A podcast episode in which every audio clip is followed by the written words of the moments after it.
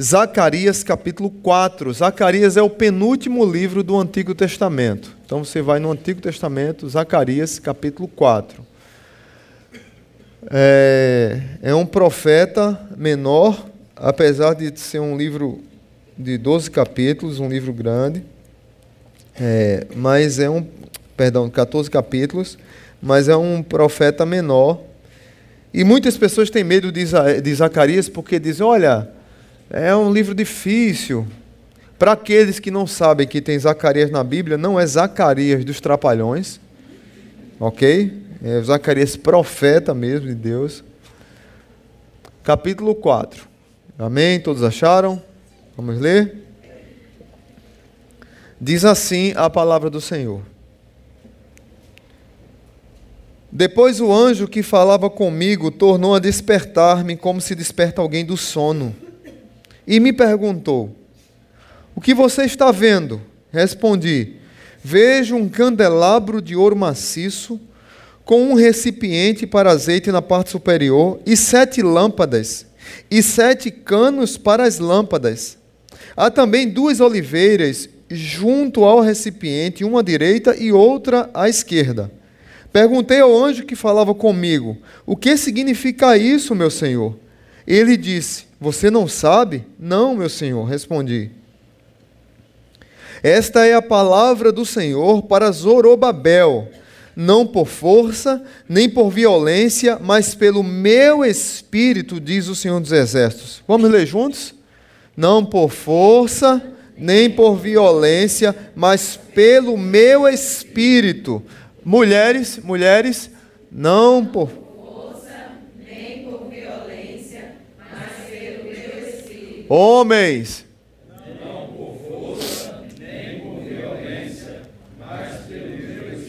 Todos novamente, não por força nem por violência, mas pelo meu espírito, diz o Senhor dos Exércitos. O 7 diz: Quem você pensa que é, ó montanha majestosa? Diante de Zorobabel você se tornará uma planície, algumas versões diz campina.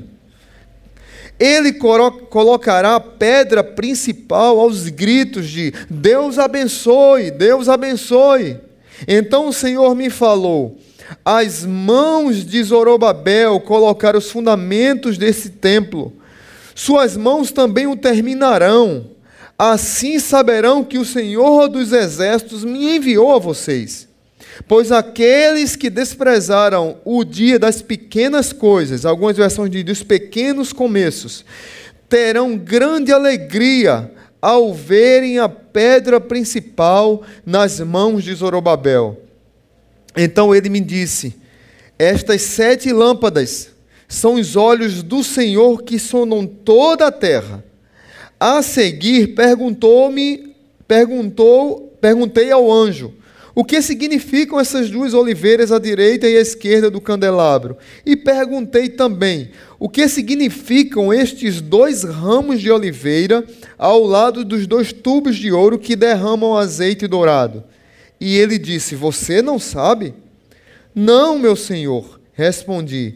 Então ele me disse: São os dois homens que foram ungidos para servir ao soberano de toda a terra. Aleluia. Pai bendito, que a tua palavra encontre abrigo em nossos corações e que o poder que nos desperta do sonambulismo, do sono, da preguiça espiritual, que nessa noite ele encontre abrigo em nossas vidas e venha nos despertar do sono, venha nos despertar da letargia espiritual e que possamos crescer na graça e no conhecimento do Senhor Jesus. No nome dele nós oramos. Amém. Queridos irmãos, nesse capítulo 4 de Zacarias, você vê uma visão que Zacarias tem. Pode ficar com a sua Bíblia aberta, que é melhor. Você vê o oráculo de Deus sendo exposto ao profeta pelo anjo. E você vê o profeta perguntando ao anjo o que significava aquele oráculo, e o anjo explica ao profeta o significado. A situação aqui era interessante.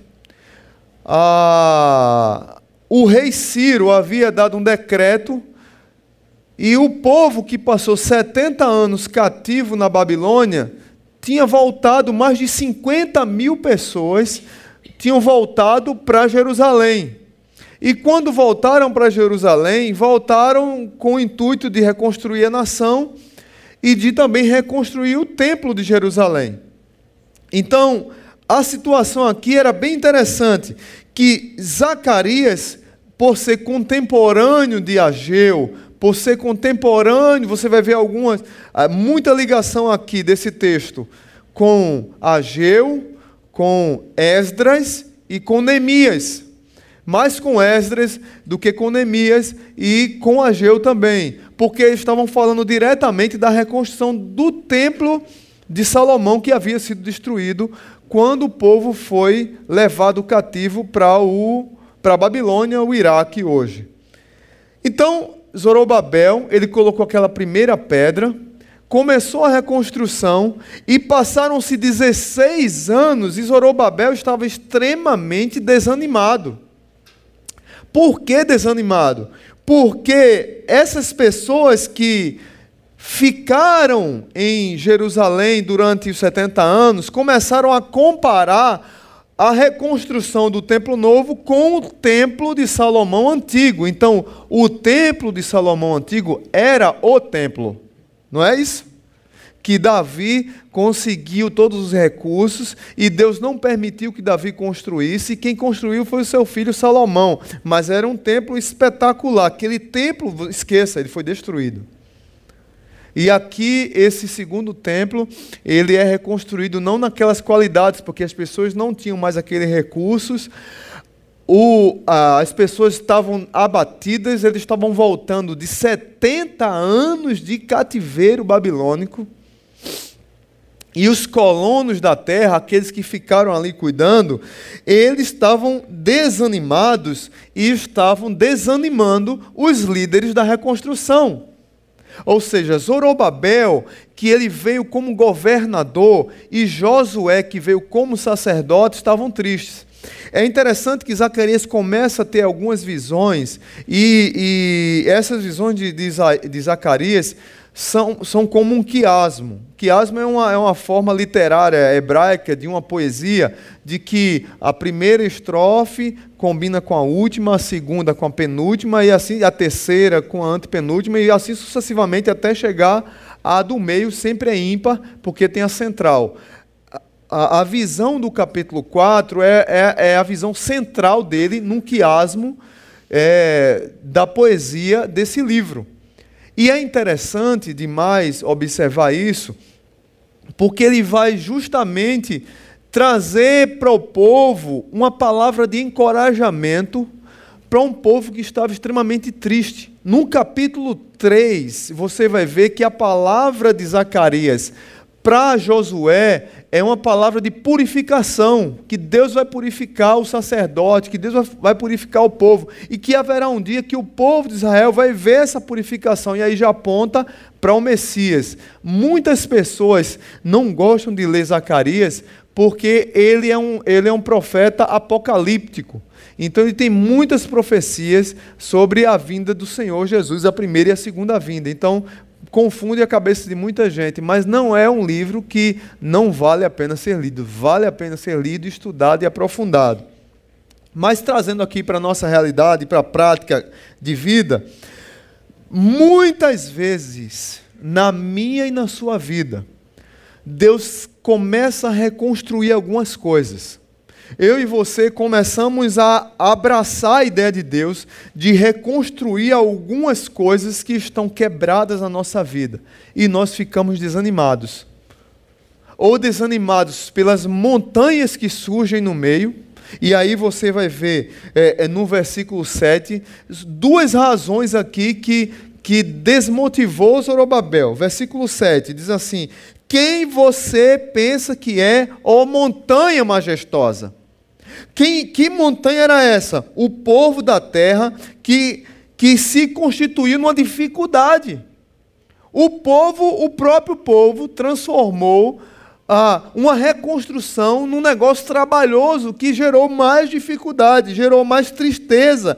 Porém, a palavra era era, era de que esse lugar que hoje está de desesperança, está sem motivação, sem coragem, será uma futura campina, uma planície bela e bonita.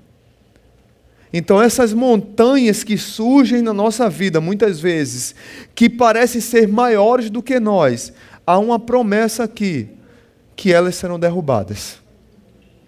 E Deus diz assim: quem são elas? Quem é você, montanha? E aí tem um outro público aqui que são um público que é o público pessimista. O verso 10 o verso 10 diz assim: Pois aqueles que desprezaram o dia das pequenas coisas. Esse povo achava que não poderia reconstruir um templo como nos dias de Salomão. Daqui a pouco eu vou falar um pouco sobre isso lá em Ageu, em Esdras. O povo reclamava demais Alguém já disse acertadamente que é melhor você começar um projeto, um grande projeto, com alguém cego do seu lado, do que com alguém, sem vi... com alguém pessimista. É melhor uma pessoa sem visão, mas que segue a sua visão, que está do seu lado, do que um pessimista do seu lado. E parece que tem lógica, porque o pessimista conseguiu abater emocionalmente Zorobabel. 16 anos começou a construir o templo e eles não queriam mais continuar. Parada a construção. Zacarias vem com essa palavra para reanimar o povo, convoca o povo de Israel ao arrependimento. Ou está dizendo assim: olha, o desencorajamento de vocês é pecado. O desencorajamento, a falta de fé, a falta de esperança de vocês chama-se incredulidade. E Zacarias vem com a palavra de coragem, de recobrar ânimo e de trazer para eles a visão do futuro. A esperança. Talvez você que está aqui nessa noite chegou aqui desencorajado por um projeto de reconstrução que não está fácil na sua vida.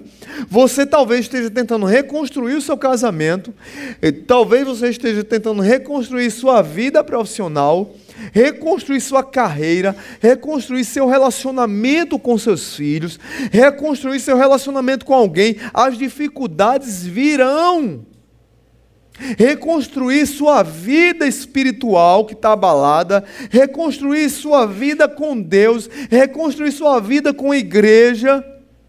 Nós sempre recebemos visita de pessoas aqui de outras igrejas que estão arrebentadas. Mas elas vão chegar aqui, elas vão ter dificuldades, elas vão ter montanhas e vão ter pessoas pessimistas do lado. Ah, não vai dar certo, não. Melhor era o passado. Não tem aquela pessoa que sempre diz: melhor o passado?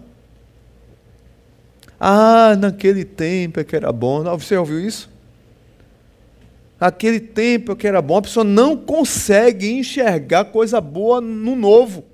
Ela não consegue entender que Deus tá, está trazendo ela para uma nova história, para um novo momento. Eu lembro daquela música de Fernandinho, né? Uma nova história Deus tem para mim, não é isso? Um novo tempo Deus tem para mim, tudo aquilo que perdido foi, alguma coisa assim. Deus tem uma nova história. Israel é um novo templo, é um novo momento. Você precisa acordar, encorajar e começar. A obra não pode parar, você tem que continuar.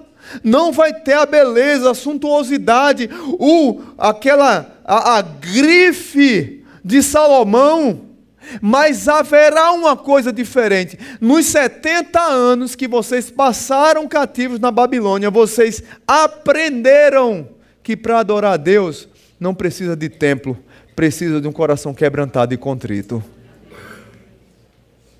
O templo é só para reunião. Então haverá muito mais do que naquela suntuosidade. O que haverá aqui é verdade. É interessante demais. E aí eu queria trazer algumas lições para a sua vida e para a minha vida a partir desse texto. Zacarias faz esse apelo ao arrependimento, trazendo para eles a ideia de que há um poder que nos desperta espiritualmente. Então, qual é o primeiro poder? É o poder que nos desperta do sono. há um poder que nos desperta do sono. Tem alguém com sono aqui? Não? Verso 1 diz assim: Depois o anjo que falava comigo tornou a despertar-me, como se desperta alguém do sono. O anjo voltou e acordou Zacarias. É como se ele e todo o povo estivesse dormindo para as realidades espirituais que deveriam ser reveladas. Queridos irmãos, eu particularmente, eu olho para Zacarias, eu acho que ele estava, na verdade, era atordoado com a quantidade de visões que ele estava tendo até então. E ele estava meio que atordoado. Mas tem pessoas que estão realmente sonâmbulas, dormindo dentro das igrejas.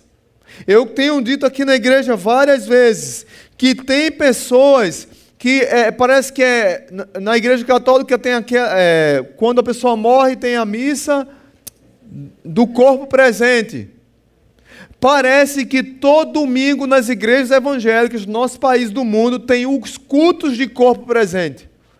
A quantidade de crentes que estão dormindo dentro das igrejas, você não tem noção. Porque eles fecharam os olhos para a vida espiritual para o relacionamento com Deus, para a intimidade com o Espírito Santo, para buscar aquecer o coração, fortalecer o coração, se encorajar, baseado num poder do Espírito Santo. E Deus está dizendo: acorda. O apóstolo Paulo diz: Desperta, ó tu que dormes. Tem muitas pessoas nossas igrejas assim, gente precisando compreender que há muitas batalhas espirituais que nós estamos enfrentando e que Deus quer nos dar visão dessas batalhas, de como nós devemos lutar, de como nós devemos enfrentar as dificuldades, de como nós devemos reconstruir aquilo que está quebrado. Deus quer nos reanimar, Deus quer nos encorajar, mas nós estamos dormindo. E aí o anjo nos convida a despertar do sono. O poder que nos desperta do sono é o poder do Espírito, é o poder que nos ensina de que há batalhas que só vencemos quando estamos ativos espiritualmente. Há batalhas que nós venceremos só se nós tivermos de joelhos dobrados Há batalhas que só serão vencidas por meio de oração. Não adianta você querer usar sua força. Batalhas que são travadas no campo espiritual, você precisa compreender que você precisa tratar de maneira espiritual. Deus o tempo todo está nos convocando para entrar na batalha que já existe, que Ele está na frente, que Ele é o Senhor dos Exércitos. Mas muitas vezes nós preferimos dormir. E nós ficamos nessa crise de crer ou não, de confiar ou não, de crermos na promessa de Deus ou não crermos na promessa de Deus, de chorarmos ou sorrirmos. E parece que a gente fica cantando aquela música, eu vou deixar a vida me levar para onde ela quiser. E Deus está nos chamando para uma realidade de intimidade com Ele e nós não queremos, porque nós preferimos dormir espiritualmente. Quantas pessoas que estão dos nossos, é, do nosso lado, que estão nas nossas igrejas, que estão enfrentando batalhas terríveis, mas que estão dormindo. Quantos casamentos que estão sendo destruídos quantos relacionamentos com os filhos, quantos jovens estão entrando, entrando é, em crises, quantas pessoas estão em crises emocionais, quantas pessoas estão pensando em, em dar cabo da sua própria vida. E nós estamos adormecidos sem perceber que a nossa vida está indo à bancarrota, descendo a ladeira sem freio. E Deus está nos convocando para uma reconstrução da nossa vida. E nós estamos dormindo. Talvez você entrou aqui nessa noite e você está enfrentando isso. Para que você se reanime na vida espiritual, a primeira coisa que você precisa é acordar. O poder do Espírito quer acordar você. Amém? Diga aí para quem está do seu lado: acorda! Ah, não mais grite porque está dormindo aí.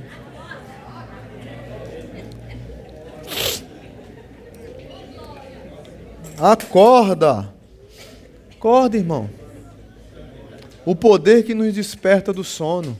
Segunda lição. O poder que nos fortalece. E aí eu quero tirar algumas lições do verso 2 ao 6. Verso 2 ao 6, veja comigo, diz assim: E me perguntou: O que você está vendo? Veja um candelabro de ouro maciço com um recipiente para azeite na parte superior, e sete lâmpadas e sete canos para as lâmpadas. Esse, esse candelabro era diferente do que Moisés instruiu lá em Êxodo. Há também duas oliveiras junto ao recipiente, uma à direita e outra à esquerda. Perguntei ao anjo que falava comigo: O que significa isso, meu senhor? Ele disse: Você não sabe? Não, meu senhor. E esta é a palavra do Senhor para Zorobabel, não por força, nem por violência, mas pelo meu espírito, diz o Senhor dos Exércitos. O poder que nos fortalece não é o poder da nossa força, é o poder do Espírito. A melhor força do crente é a sua fraqueza. Paulo diz que quando eu sou fraco, aí é que eu sou forte. A melhor força do crente é a sua fraqueza. Porque na sua fraqueza ele se enche do poder do Espírito Santo. O poder do Espírito Santo é o poder que ressuscitou Jesus dentre os mortos. Meus irmãos, nós precisamos voltar a crer nisso e desfrutar desse poder que se aperfeiçoa na nossa fraqueza e que ele nos traz a uma realidade de intimidade com Deus que nós não temos. E aí eu quero só explicar algumas coisas antes de continuar aqui. O candelabro, eu não vou entrar em detalhes porque uma das pregações da série da série Fire, eu explico sobre o candelabro, eu não sei quem lembra. Mais umas eu preguei sobre isso. Então, só para recapitular aqui, quem não assistiu, o candelabro representa o povo de Israel e hoje, em nosso contexto, representa a igreja. O vaso de azeite representa o quê?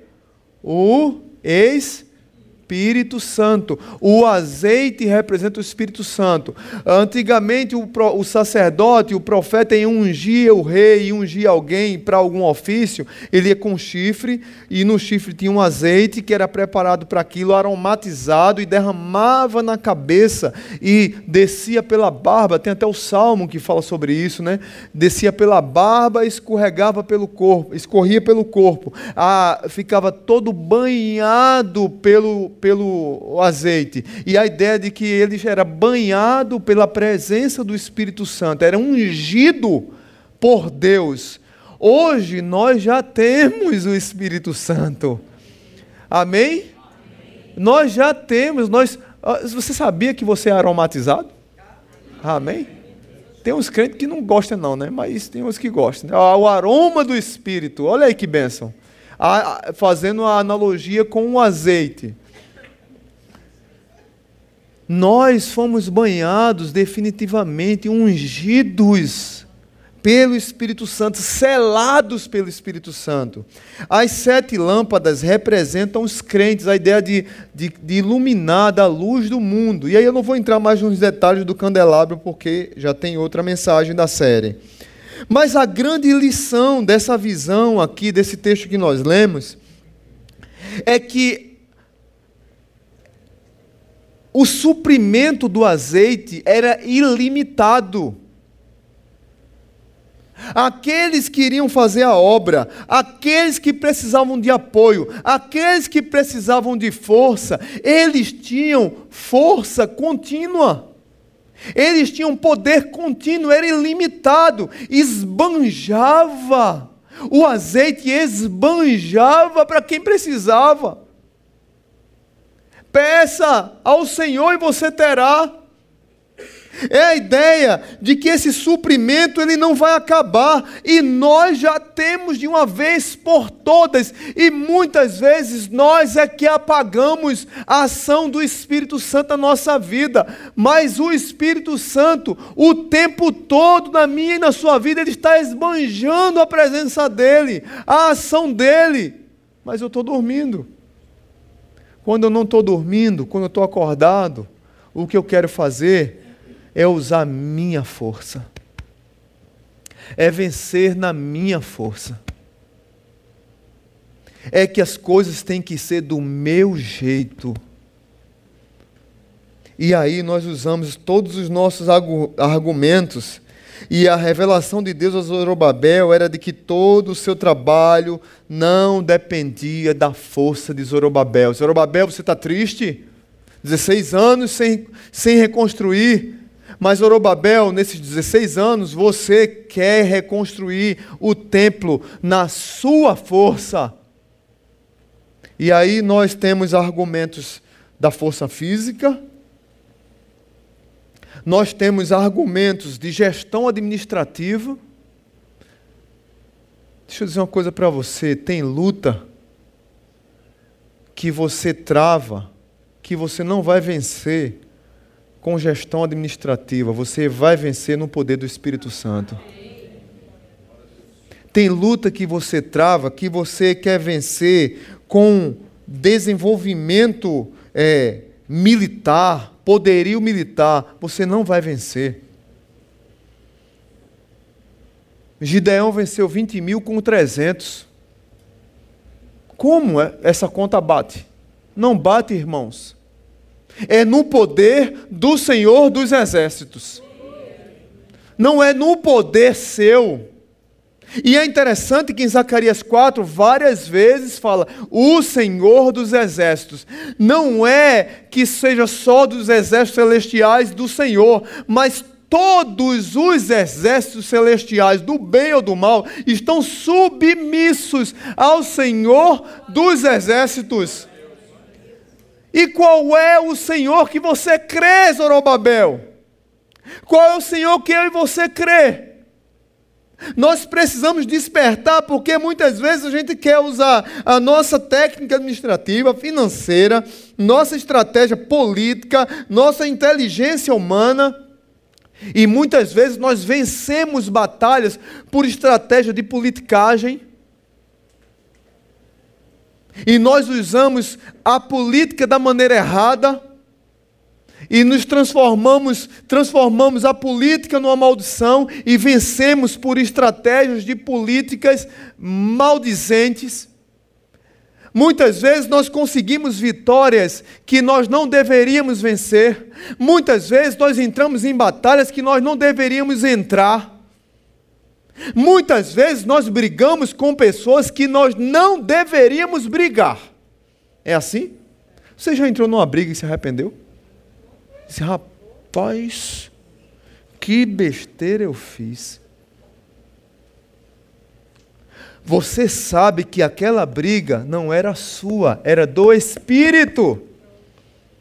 E você deveria orar mais, e você não orou. E você deveria colocar os joelhos no chão, porque de joelho nós andamos mais rápido. E você não orou. E o resultado foi que rompeu uma amizade, rompeu uma relação, rompeu um, uma relação com o filho, uma crise na empresa. Uma coisa que era um, que era um copinho d'água se transformou numa tempestade porque você queria tratar com as suas forças. Tem que ser do meu jeito. A linha do trem quem vai colocar sou eu. A distância é minha, é do meu jeito. Espírito, dá licença, fica do lado de fora. E Zacarias está dizendo: não por força nem por violência, mas pelo meu espírito. É esse poder que nós devemos recorrer. Esse Espírito é que vai, dar, que vai nos dar os frutos. Esse Espírito é o Espírito de Deus que diz assim: Filho, eu tenho o que você precisa. Busque, que você vai encontrar. Porque nós não temos buscado esse poder que nos fortalece. Porque nós queremos lutar com nossas próprias forças. Eu lembrei de um fato que aconteceu comigo há alguns anos, mais de 10 anos. Eu era seminarista e eu estava com uma situação bem delicada para resolver. Eu tinha que conversar com uma pessoa sobre um, um, determinado comportamento dela e eu disse, pastor, me ajuda, eu tenho que conversar. E meio que já a igreja já estava sabendo do, de uma crise, todo mundo cobrando, e eu era o líder, eu era líder do, dos, dos adolescentes à época. E eu tinha que conversar com esse jovem. E eu disse, pastor, o senhor tem que me ajudar, como é que eu vou resolver isso? Ele disse, não, eu não vou não. Eu, vou. eu queria que o pastor fosse comigo para resolver o problema. Ele, ele disse, não, cara, o problema é sério. Eu vou estar tá orando e dando na retaguarda aqui. Você é vanguarda, você é fuzileiro naval, vá na frente, olha. Eu, sim, o senhor está com medo da, do pau que vai comer, né? E é uma crise, eu estava aflito e eu disse, meu Deus do céu, eu o que é que eu vou fazer? Aí eu fui, fiz o que eu disse, eu vou pedir aos irmãos do fogo para me aconselhar. Aí a turma disse, pastor, jejum e oração. E eu disse, tá bom, eu vou orar e vou jejuar. Jejuei nem tanto, mas orei praticamente um mês para uma conversa, gente. Uma conversa eu mal pra caramba. Sabe qual era a minha crise? Como é que eu vou começar a conversa? Porque era uma conversa muito difícil. E quem me conhece sabe que eu não tenho, uma coisa que eu não tenho é dificuldade de começar a conversa, mas essa eu estava. Aí eu vou para casa da pessoa, aí vai cafezinho para lá, bolacha para cá, e um mês já de orado eu estava lá blindado pelo Espírito Santo, né? Então eu posso começar a conversa, né? E enrolando, né? soldado com medo, da, com medo, né? Eu, meu Deus do céu, como é que eu vou começar?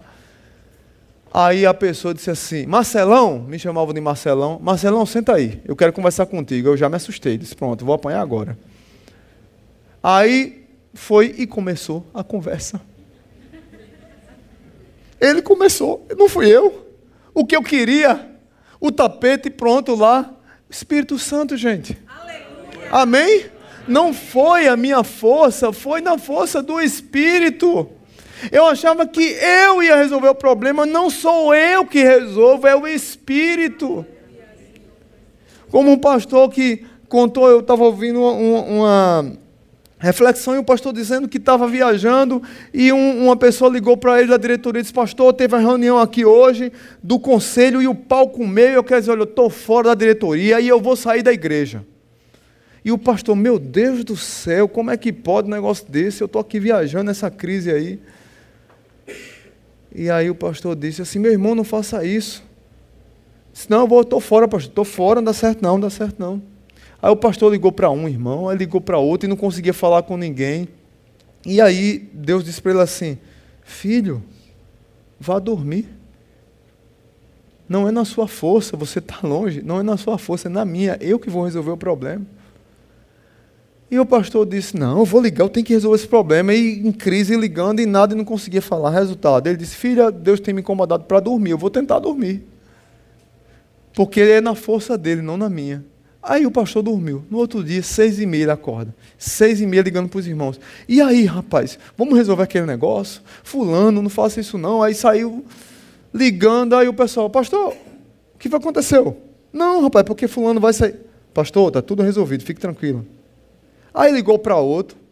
Se teve uma confusão aí ontem, fulano quer entregar o ministério. Pastor, fique tranquilo, está resolvido. Aí o pastor disse, não, não tem condições não. Do jeito que ele me ligou ontem, aí ligou para o dito cujo, né?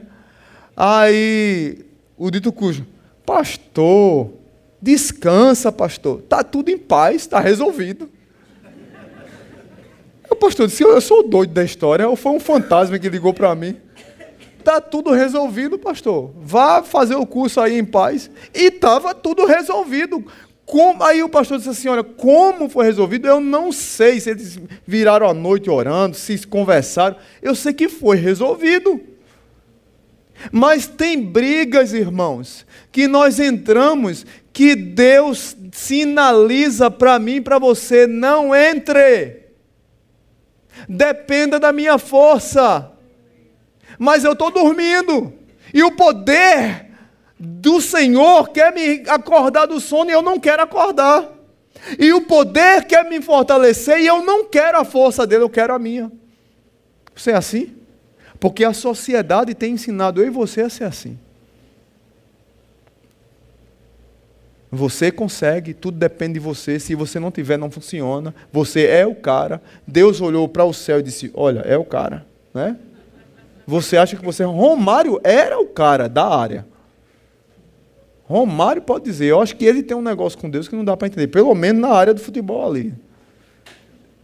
Mas não entre nessa de que você é o cara da força. Não é à toa que os nossos irmãos em Cristo do Lucas Filme diz assim: que a força do Senhor esteja com você. Não é, não é à toa, né, gente? Amém? Vamos seguir. Primeiro poder é o poder que nos desperta do sono. Segundo, o poder que nos fortalece. O segundo é o poder que nos garante a vitória contra o desânimo. E aí, se você está desanimado, preste bem atenção agora. Verso 7.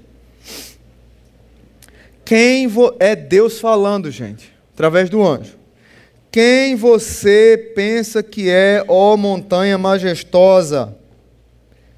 Diante de Zorobabel, você se tornará uma planície. Algumas Bíblias dizem aí Campinas.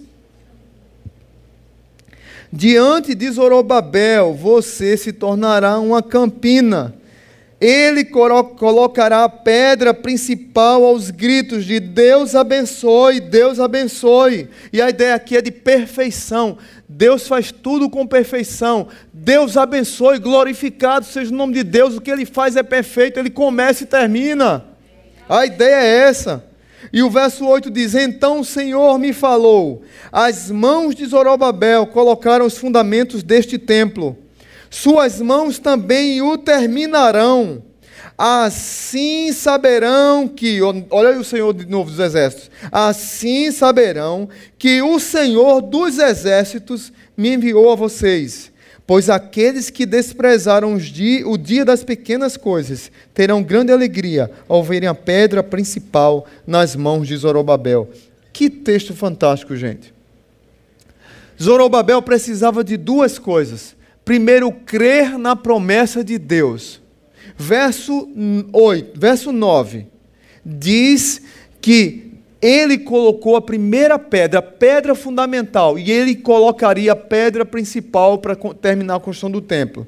E no verso 10, ele precisava crer que todo o processo está debaixo do controle de Deus todo o processo está debaixo do controle de Deus. Eu lembro daquele texto que o apóstolo Paulo fala lá em Filipenses, capítulo 1, verso 6: Aquele que começou a boa obra em minha vida há de completá-la até o dia de Cristo Jesus. Amém? Aquele que começou a boa obra, Zorobabel, você não está sozinho. Você está desanimado, mas o poder do Espírito lhe garante a vitória. Talvez você começou a reconstruir algo na sua vida e você não consegue ver a planície, você não consegue ver os montes, a, a, a, as campinas, porque tem uma montanha à sua frente, porque tem um pessimista do seu lado. Porque tem vários pessimistas dizendo: olha, não vai, esse casamento não vai ser igual antigamente. Ah, não, já brigou, a gente já brigou tanto, vamos, vamos desistir? Ah, meu filho não tem jeito. Meu filho não tem jeito, e as pessoas começam a ter palavras de maldição, sabe? Pessimistas. E isso se agiganta na sua frente que você não consegue vislumbrar as campinas do outro lado. E Deus está dizendo: o que é você, o que você pensa que é, ô montanha majestosa. Na frente de Zorobabel você não é nada. Na sua frente, Clara, Beatriz, Pedro, as montanhas das dificuldades, Deus está dizendo: não é nada. Eu transformo em campinas. Creia na promessa de Deus. Você vai reconstruir o templo. Você vai reconstruir o seu casamento, a sua família. Você vai reconstruir relacionamentos que foram quebrados. Você vai reconstruir sua comunhão com Deus. Você está com o coração azedo, frio, longe do Senhor. É tempo de aquecer o coração novamente. É tempo de buscar ao Senhor, de acordar desse sono, de despertar a sua vida espiritual. É possível. Montes serão transformados em campinas. Qualquer obstáculo diante de Deus, ele se torna nada, nada, nada, nada, nada. Você precisa se alimentar, alimentar o seu coração das promessas do Senhor. É interessante que é como se Deus estivesse dizendo para mim e para você, meu filho, o azeite não tem fim, entendeu? O azeite não tem fim, creia a luz não se apagou, o fogo não se apagará. Continue lutando, não desista. Continue lutando, continue como um guerreiro, vamos à luta juntos. Porém, mude as armas. Não é na sua força, é na do Senhor. Não é na força do seu exército, é no exército do Senhor. O problema é que nós queremos lutar nossa força, irmãos. A vitória é um ato de Deus. Para Deus, a vitória é um ato. Deus é vencedor. Aleluia. Amém? Nós jogamos num time que está em dúvida, que está em empate? Não. Deus é vencedor. A vitória é um ato de Deus. Agora, o agora para nós, a vitória é um processo que vai dia a gente está mais desencorajado, tem dia que a gente está mais animado, um dia o outro está ruim, a gente pega ele e leva, o outro a gente empurra, o outro a gente é empurrado. Para Deus a vitória é certa, Deus já vê a vitória. Para nós é uma caminhada, é um processo. E você precisa crer nisso e continuar lutando, continuar na, na frente da batalha junto com o Senhor, porque Ele está lá mas não desisti facilmente. Eles estavam muito desanimados, mas veja bem porque estavam desanimados. Não precisa abrir. Esdras capítulo 3 diz assim, verso 12 e 13. Mas muitos dos sacerdotes, dos levitas e dos líderes de família mais velhos, que tinham visto o antigo templo, choraram em voz alta que, quando viram o lançamento dos alicerces desse templo, muitos, porém, gritavam de alegria. Não era possível distinguir entre o som dos gritos de alegria e o som do choro, pois o povo fazia enorme barulho e o som foi ouvido a grande distância. Ou seja, quando eles, os mais velhos, viram os fundamentos lançado, lançados do novo templo, muitos que estavam lá, que não conheciam o antigo templo, que nasceram nesses 70 anos, choraram de júbilo, de alegria. Vamos ter o templo, vamos reconstruir a nossa dignidade, o nosso lugar de adoração, vamos trazer a alegria da comunhão. Os mais velhos choravam com força de tristeza. Não é igual ao antigo. Não é igual o templo de Salomão, não tem aquele brilho, não tem todo aquele ouro, não tem toda aquela suntuosidade. O choro foi tão grande que a distância gigantesca era ouvido. Mas os dois grupos choravam. E o profeta ficou extremamente desanimado com isso.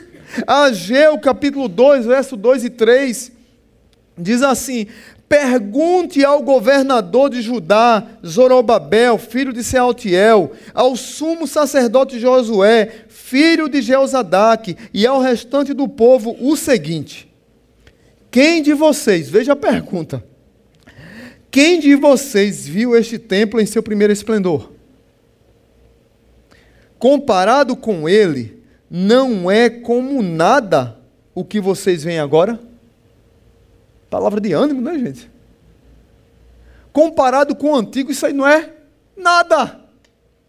Quem já é pessimista vai dizer assim: oh, vidas, oh, céus. Não é assim? Quando a gente comprou lançamos a campanha do, da compra do terreno aqui. A igreja empolgada, todo mundo empolgado. E algumas pessoas com medo. Algumas pessoas com medo e com o pé no chão, diferente. Mas teve pessoas pessimistas que eu tive que chamar a atenção. Não vai dar certo, pastor. Pelo amor de Deus, é um prejuízo. Isso aí não vai dar certo, a gente vai morrer, não sei o quê, e vai acabar a igreja. E só palavra negativa. Meu Deus do céu, eu vou ter que orar. A, a dia de final eu vou ter que fazer acender vela para esse irmão. Porque só negativo, só palavra negativa.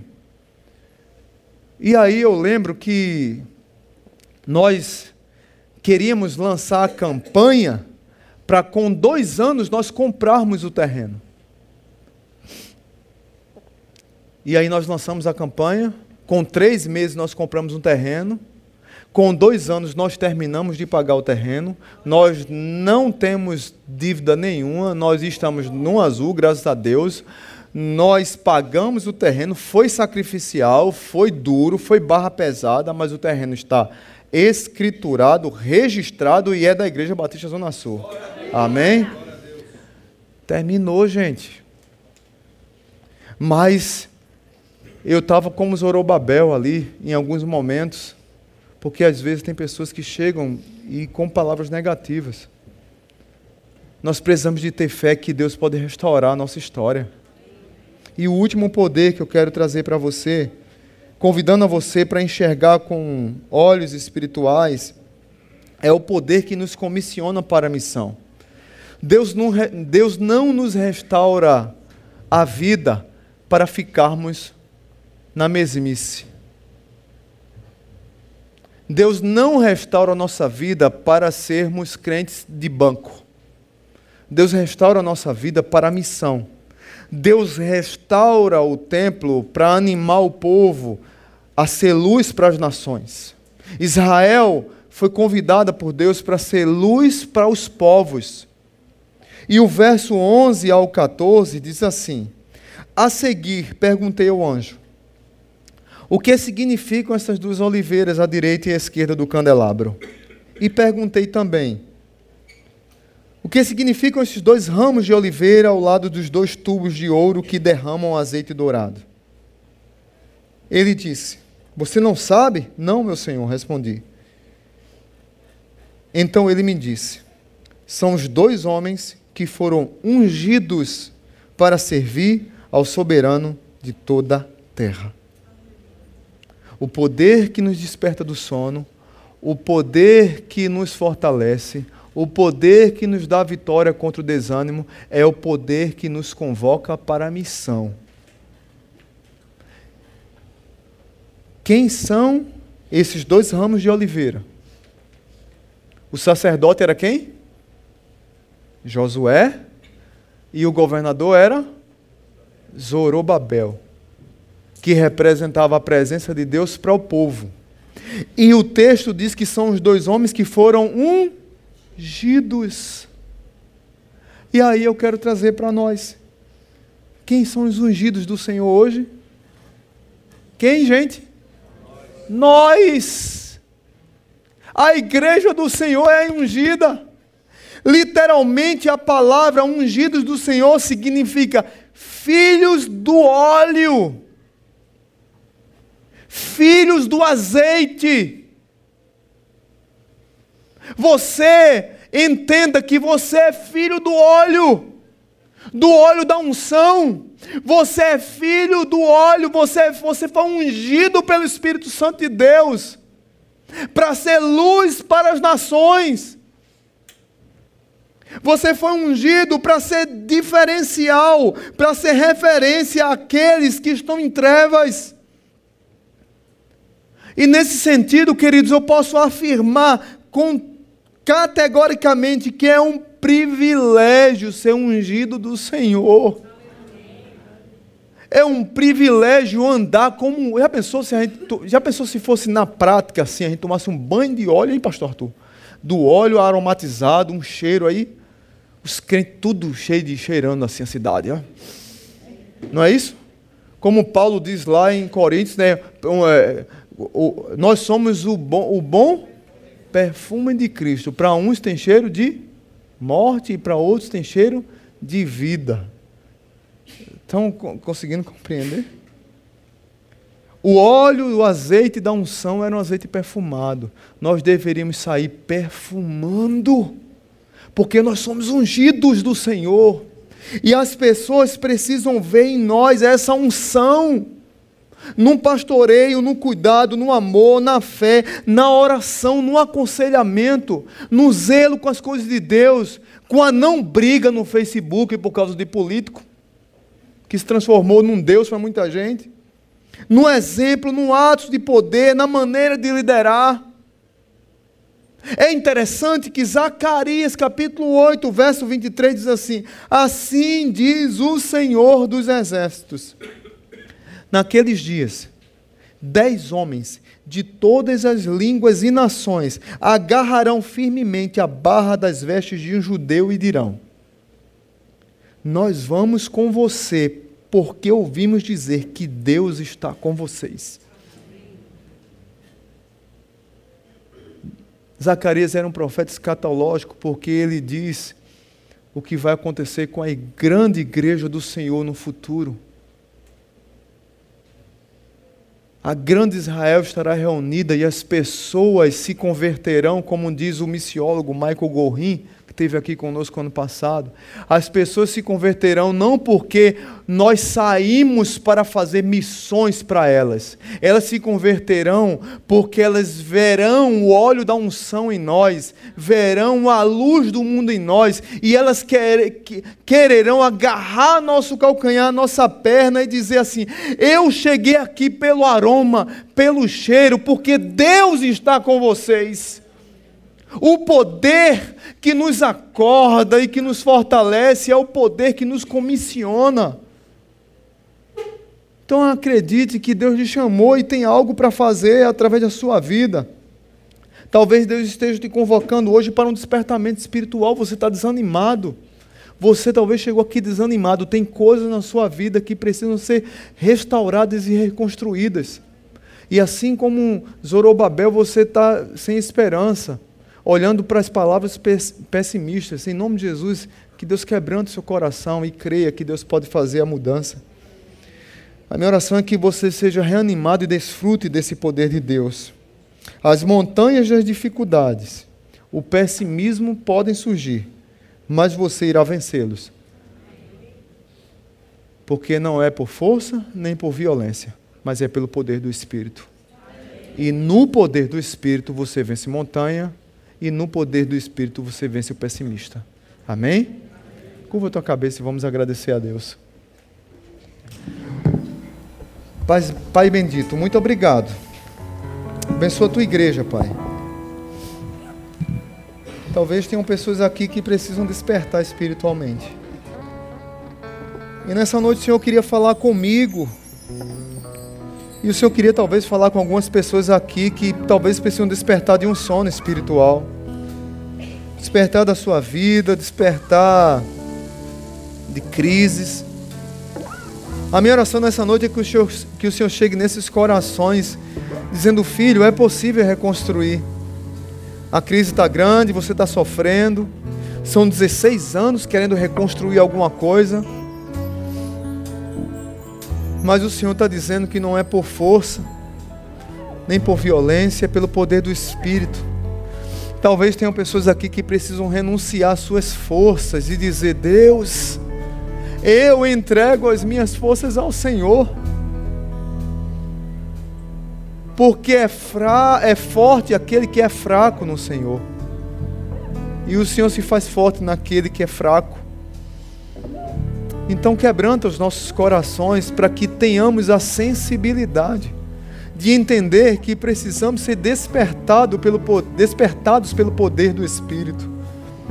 E que nós saiamos como luzeiros do mundo, fortalecidos, acordados, vitoriosos, porque nós estamos no time do exército vencedor, porque o Senhor é o Senhor do exército. No nome de Jesus, amém. Vamos ficar de pé, vamos cantar essa música. Tu és tudo que eu mais quero. O meu fôlego tu és. Em teus braços é o meu lugar. Estou aqui. Estou aqui. Pai, eu amo Sua presença. Teu sorriso é vida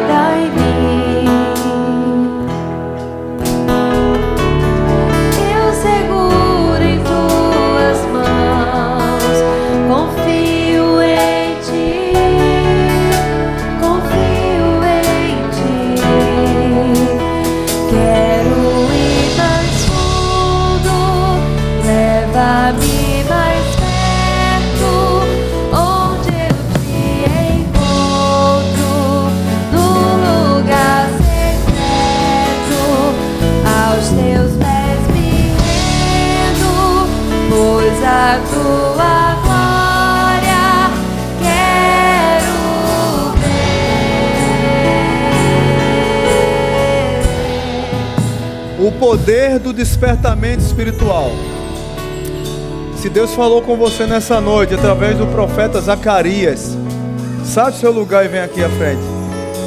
Se tem situações na sua vida que precisam ser reconstruídas, mas você está desanimado, saia daqui hoje decidido. Deus me encorajou. Pode vir aqui para frente, ó. Pedir para sair do corredor. Pode vir aqui para frente, gente. Nós vamos continuar cantando a música, mas que você saia do seu lugar. Pode vir, gente. Se Deus falou com você, venha. Pode vir aqui. Deixa o corredor aberto. Deixa Deus falar contigo. Pode vir.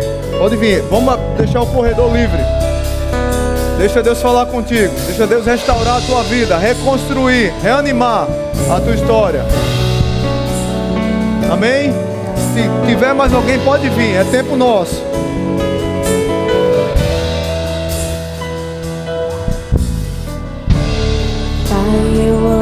Sua presença. O Teu sorriso é vida em mim. Eu seguro em Suas mãos,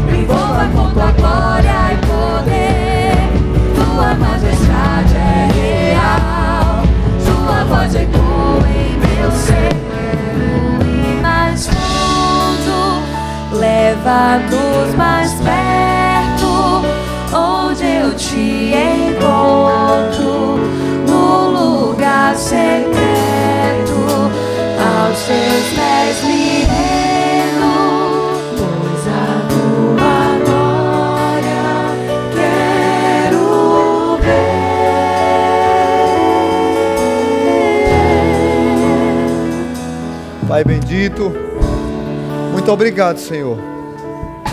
Aqui estão teus filhos, talvez vidas que chegaram aqui desanimadas, abatidas. Mas obrigado pelo poder do despertamento espiritual, pela ação do Espírito Santo em nosso meio, pela maneira como o Espírito Santo nos banha, nos cobre, nos protege, nos guia, nos direciona. nos ajuda a continuar na batalha mesmo quando fraquejamos. Muito obrigado pelo bom perfume de Cristo que chega na nossa vida com o poder do Evangelho, que salva, que dá esperança, que restaura e que nós podemos dizer com todas as letras, letras garrafais, nós jogamos num time vencedor. Abençoe essas vidas que estão aqui, Pai. Eu não sei qual é o templo que elas estavam construindo